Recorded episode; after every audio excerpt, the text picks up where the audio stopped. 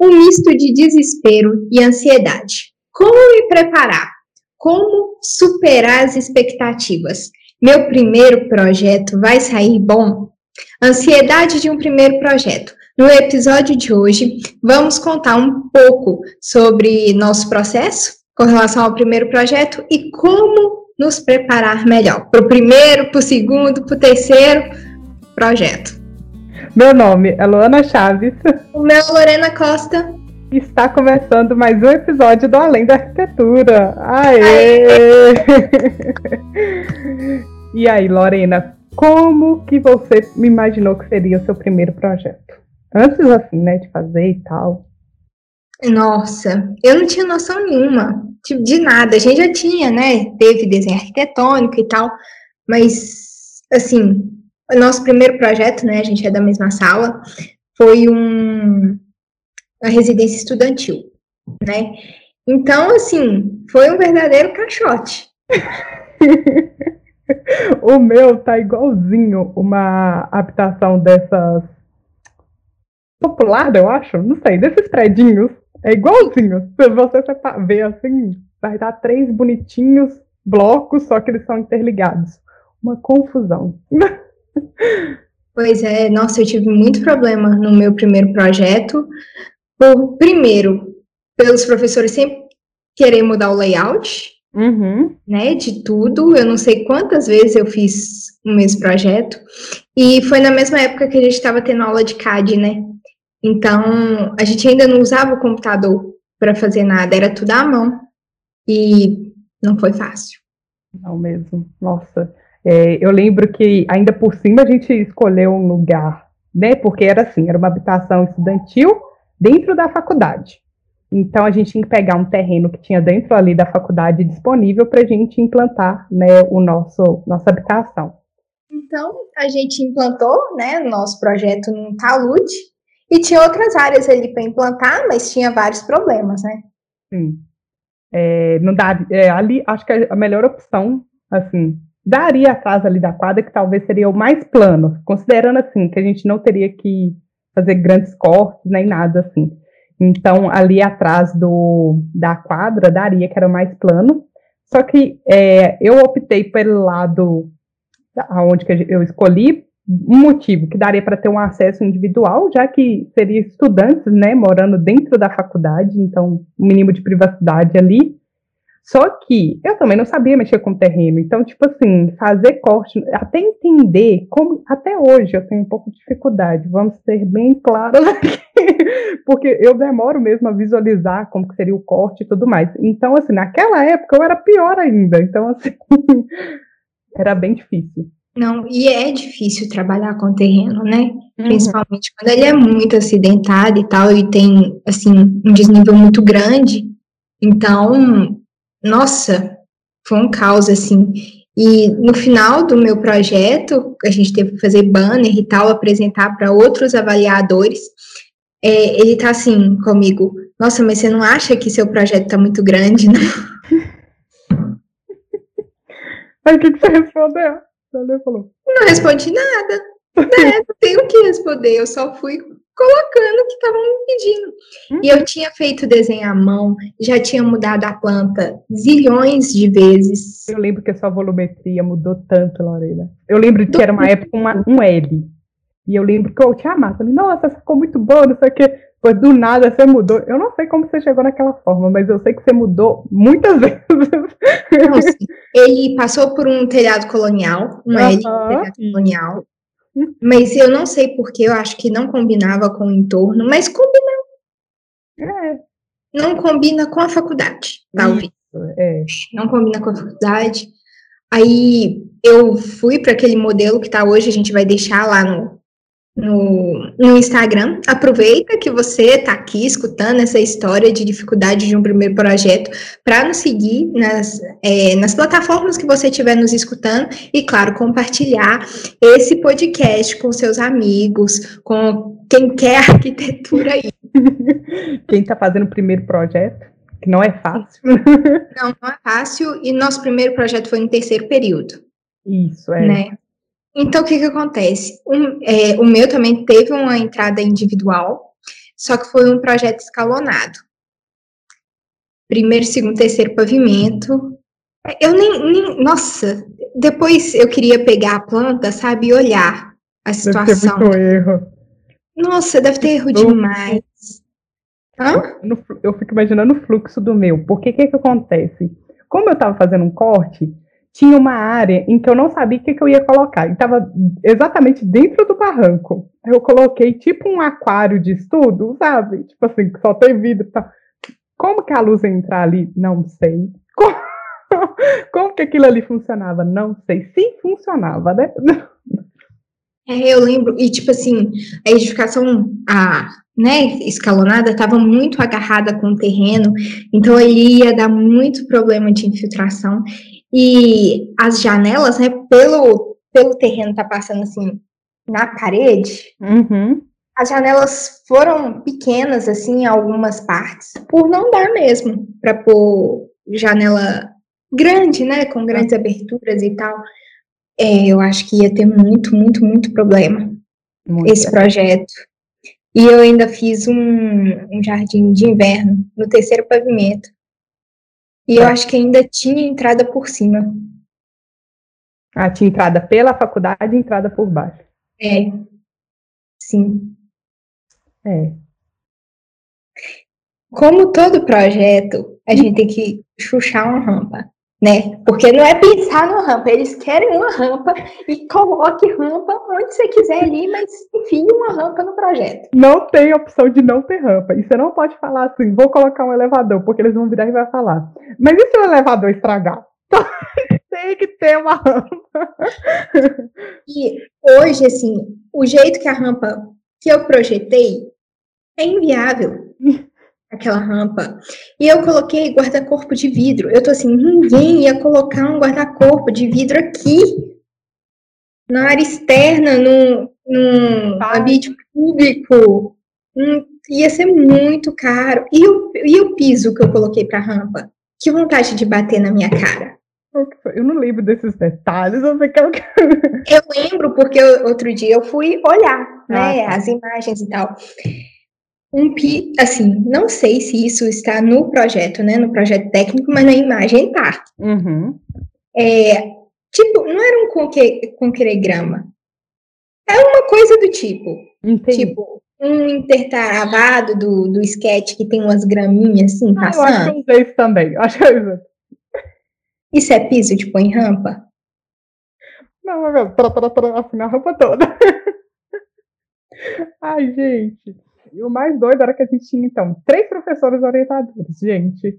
Com um, já é difícil as ideias baterem, né? Porque, tipo assim, você fala uma coisa, o professor dá a opinião dele e tal. Agora, imagina com três.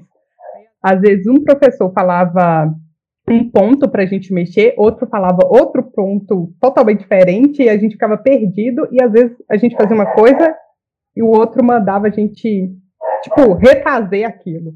Então, teve muito retrabalho, né? Não, teve muito retrabalho e foi nessa, eu lembro, gente, eu já tinha mudado meu projeto tantas vezes, tantas vezes, tantas vezes, que eu cheguei com a solução para um dos professores com um desenho à mão, falando assim, olha, eu já tinha desistido de fazer a coisa no computador, porque não estava funcionando. Não que eu tenha terminado o projeto à mão, né, gente? Eu fiz assim, sentei e desenhei e passei depois. Mas, assim, eu não lembro o que, que ele falou comigo, mas eu sei que foi a gota d'água para eu desgramar chorar na frente dele. Você chorou na frente dele? Tipo, ele. E, e ele falou o quê? Uai, eu nem lembro. Porque eu, eu só saí que... chorando e falei assim, nossa, não posso falar isso. não posso falar isso. Mas é, eu saí chorando, eu lembro que depois a gente ia ter reunião do, do projeto de pesquisa e eu ainda tava chorando. Aí eu cheguei aqui em casa, desgramei a chorar, eu liguei pra mãe e falei que eu não queria mais isso, que eu não tava dando conta mais. Ou... Foi por pouco. Eu li, você não desistiu foi por pouco. Acho que uma época você passou em nutrição, não sei se era nessa mesma época. Foi perto.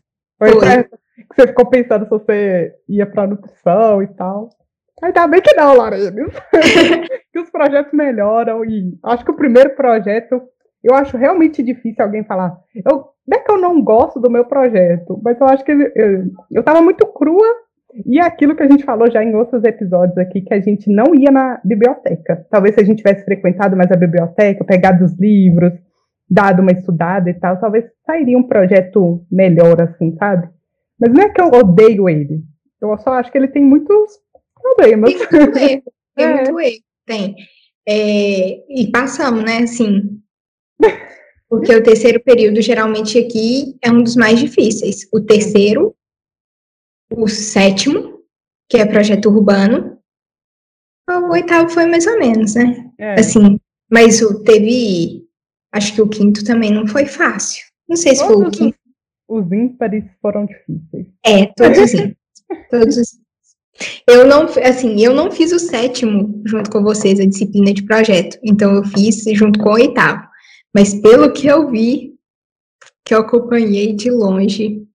Foi difícil também. Jesus. Foi. Tá.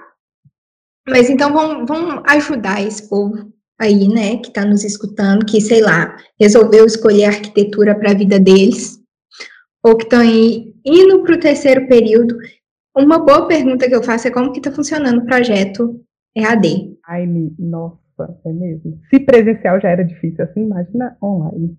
Pois é. é fácil, não. não. Sim. Então, Lu, fala pro povo aí. Partido e conceito. Então, gente, partido e conceito é um trem que, assim, eu não sei vocês, mas no meu primeiro projeto eu defini na hora que eu ia apresentar. O povo falou, tem que ter achei conceito. Eu falei, meu Deus, eu preciso definir esse trem. Eu, é, porque a ideia do, do conceito é você imaginar antes, né? Tipo, ter uma. Vamos colocar aqui que, sei lá, a gente quer fazer um projeto de uma habitação, e o meu conceito vai ser visibilidade, é, integração, e aí, a gente pensando nesse conceito, a gente vai para o nosso partido, né? E aí, o nosso partido é que solução você vai dar arquitetônica para chegar no seu conceito.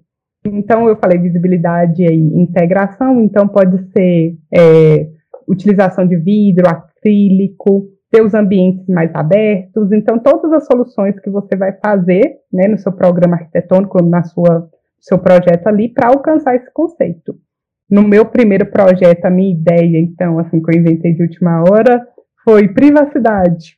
E aí eu coloquei ele ali embaixo, foi o motivo que eu escolhi meu terreno, né? Então foi privacidade. São as palavras assim que a gente aprende ali na teoria da arquitetura, urbanismo, sei lá. Mas eu acho que depois que vai passando um tempo, é super importante você entender essa definição, né? Uhum. Mas vai passando um tempo, você já não fica muito inculcado. Ah, eu preciso definir um partido. Eu preciso definir um conceito. Que acaba que no, no seu processo de criação do projeto, você já tem aquilo ali definido, uhum. mesmo você não chamando disso. Aham, uhum, sim. Tá ali embutido. E, então, vamos falar, assim, das etapas do, do projeto, do processo de fazer um projeto. Então, eu separei aqui o primeiro tópico para conhecer o terreno. É muito importante, gente. Tem uma diferença enorme. Se você tem a oportunidade, né, porque às vezes você não tem oportunidade de ir no terreno ver como é que é, né? Mas se você tem a oportunidade, vá. Porque a noção é completamente diferente do Google Earth ou do Google Maps para estar tá lá.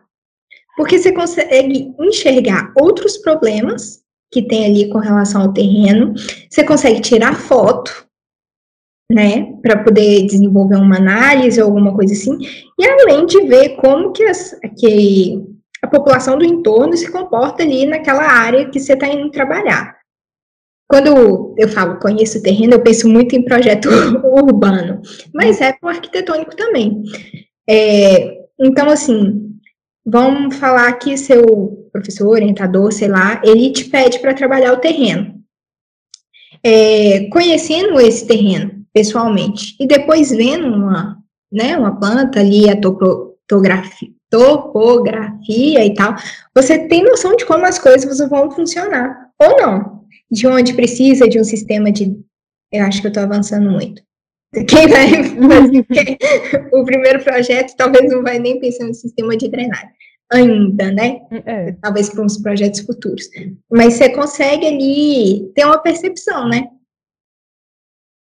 Sim, e dá uma visão muito melhor, é, que nem a Lorena falou, você vai lá e você entende mais a topografia. Então, por exemplo, é, às vezes você está lá no, só no 3D, está vendo aquela topografia ali no 3D, mas você não está entendendo como que funciona, porque às vezes eles dão uns planos e tudo mais, e quando você chega lá e vê, você tem uma noção muito maior de como que é a área, além disso, de você entender o entorno, ver qual é a vegetação que tem ali, se talvez tem um córrego que talvez na planta que você não tem, não está mostrando e talvez ali tenha.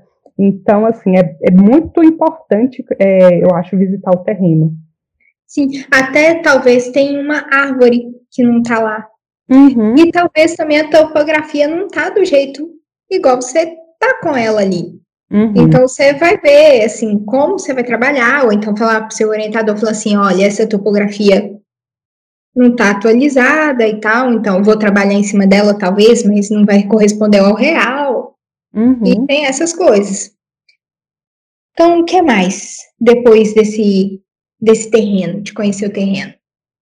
Depois de conhecer o terreno, eu gosto muito de ir para a área de programa arquitetônico, né? Pensar em todo o meu programa arquitetônico, o que, que vai precisar ter nessa edificação, o que, que não vai precisar.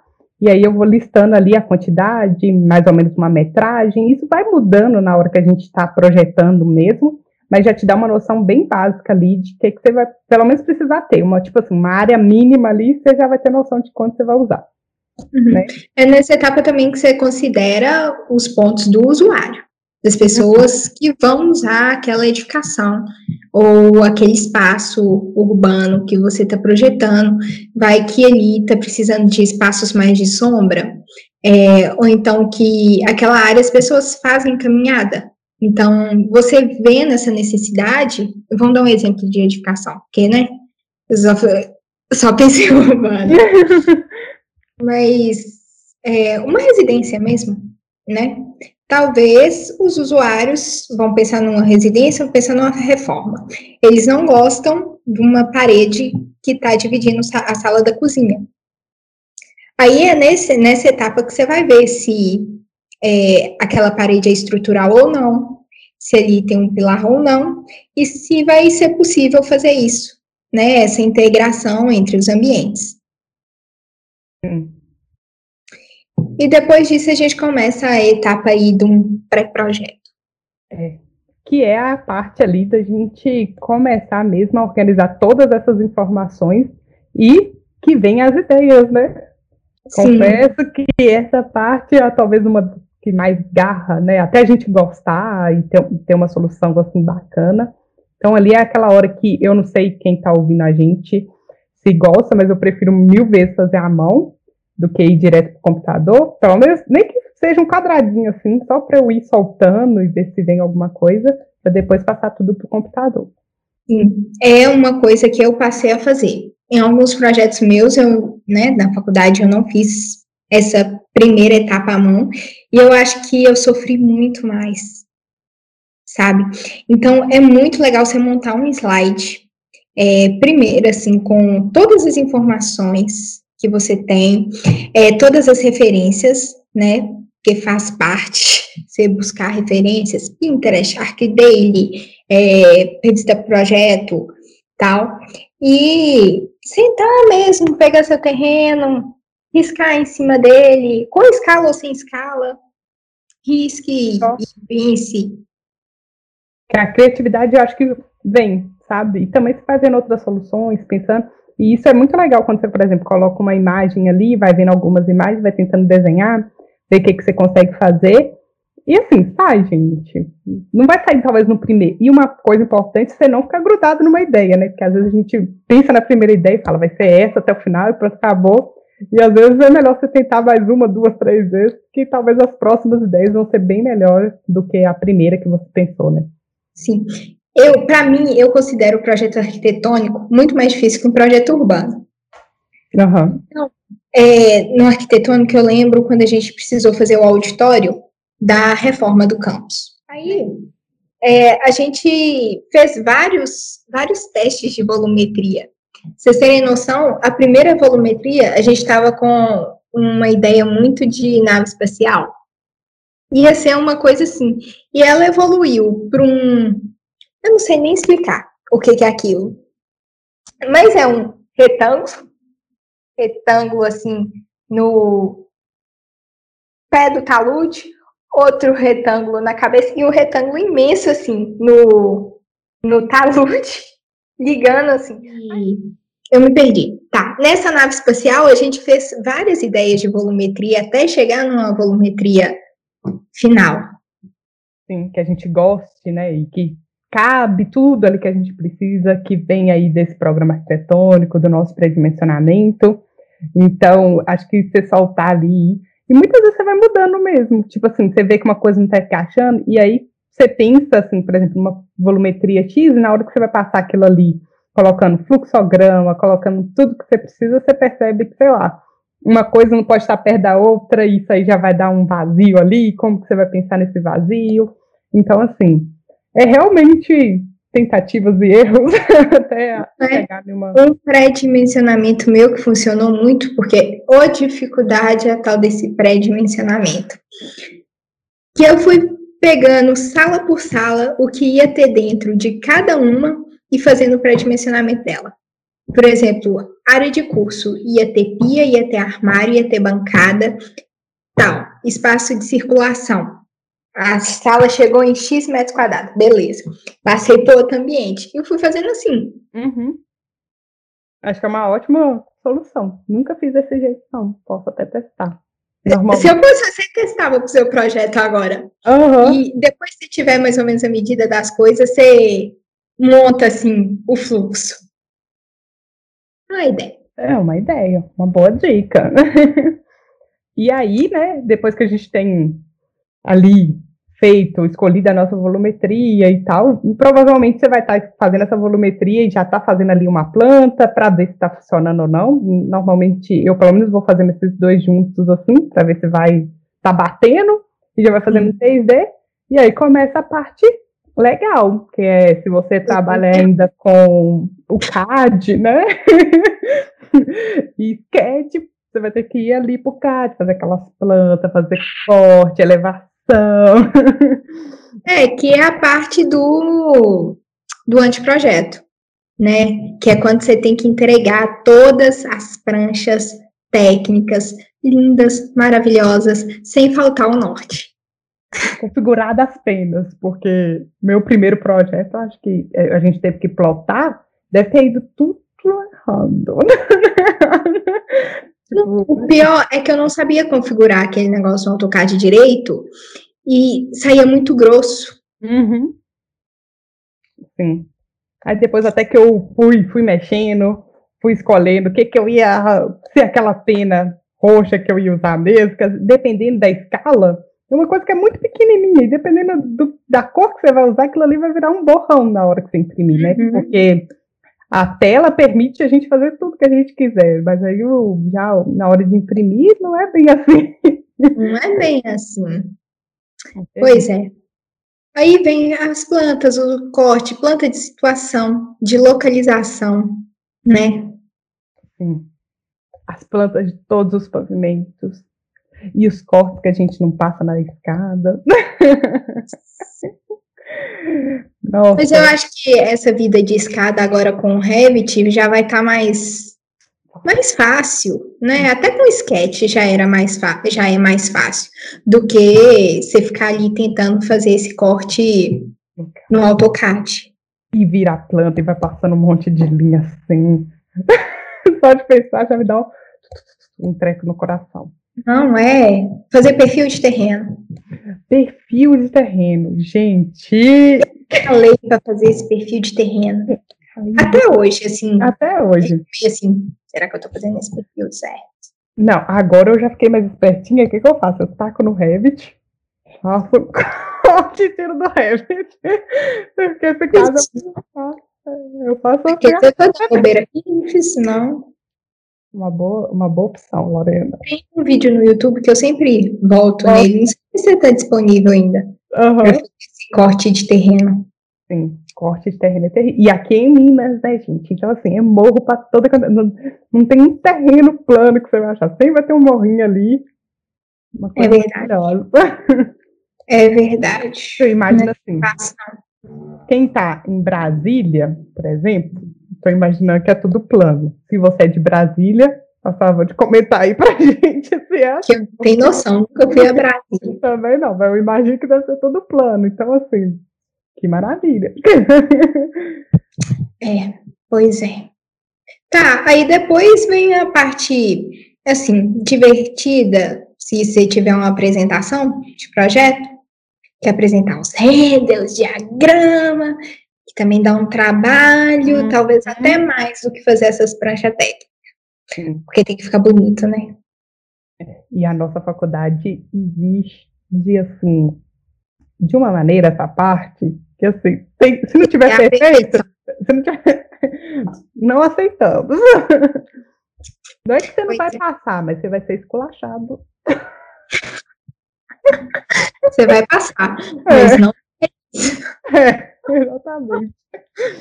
Ai, gente, o que eu já sofri fazendo banner, um dia a gente pode fazer isso aqui, só de apresentação. Nossa, sim, não foi sofrência. Para esse primeiro projeto mesmo, esse tal desse banner, no, a gente teve que ir lá em outro lugar para te imprimir, do outro lado, né, lá em Belo Horizonte, lá não sei na onde, para pegar esse trem. E o meu programa não funcionou, acabei fazendo PowerPoint. E, ai, gente, enfim, Deus, graças a Deus já passou. Sim. E por fim, né, tem a parte do projeto executivo que raramente, acho que a gente nunca chegou nessa fase, é. né, de ah. de fazer lista de material, de fazer orçamento, assim, de definir, nossa, definir muita coisa, né? Especificar e tal, detalhar cada parte que você colocou no, no projeto. Como também a gente nunca fez, por exemplo, a gente aprende a base ali do hidráulico, da elétrica, mas a gente nunca fez assim, unindo, né, todos esses projetos. Sim. Eu acho também que a gente não chega aí, porque normalmente são os, os projetos enormes, né? Assim, são bem grandes. Talvez fosse uma casinha ali de três quartos e tal, talvez daria para fazer. Coisa que a gente nunca fez também. Então, assim, os projetos são enormes e aí acaba não tendo tempo mesmo, né, de chegar nessa parte tão detalhada. Eu queria, até porque seria bom para a gente ter essa experiência, mas. Sim. É o que temos, né? É o que está tendo, né? É o que está tendo. Então, é, podemos passar para nossas indicações você quer falar mais alguma coisa? Podemos. Essa é a parte do podcast que a gente indica alguma coisa para você que está nos escutando, mas não desliga, não desliga, porque essas indicações podem te ajudar em alguma coisa, né? É. Então vamos indicar coisas relacionadas ao tempo ou não. Realmente não. E aí, Lu, o que, que você vai indicar para nós hoje? Eu vou indicar então o Instagram, já que a gente falou que essa parte aí do da parte final de apresentação acaba o povo acaba exigindo muito da representação final, tipo, não é que a parte técnica não é importante, mas a apresentação ali é o que os é o que encanta todo mundo. E eu acho que esse Instagram tem muita dica boa, eles fazem algumas lives ensinando é, em questão de Photoshop, Illustrator, eles têm um canal também no YouTube, então é a Hub na prática, que eu acho que vale a pena acompanhar, porque tem muita dica legal e muita inspiração também, né? Sim. Eu vou indicar para vocês o livro A Bíblia da Arquitetura. Não é esse o nome, gente. É, o nome é Noive. Lá tem tudo o que você precisa, tudo e mais um tiquinho, né, para fazer qualquer tipo de projeto. Então, ele é um livro para ter mesmo, né? Se tiver dinheiro para comprar, se não tiver, se pega na biblioteca também, né? Mas ele tem muitas informações, é onde eu consulto para fazer praticamente tudo. tudo. Lá tem tudo mesmo. Sim. Então, esse foi nosso episódio de hoje. Não esqueça de nos seguir no Instagram, arroba Além da Arquitetura, e também o nosso Instagram, né, Lu? É, é né? Nossa Senhora, pelo amor de Deus, segue a gente lá no arroba arquitudo, underline arc. E no arroba L Costa Arquitetura. Tchau, até o próximo episódio. Não esqueça de salvar o projeto. Tchau. Tchau.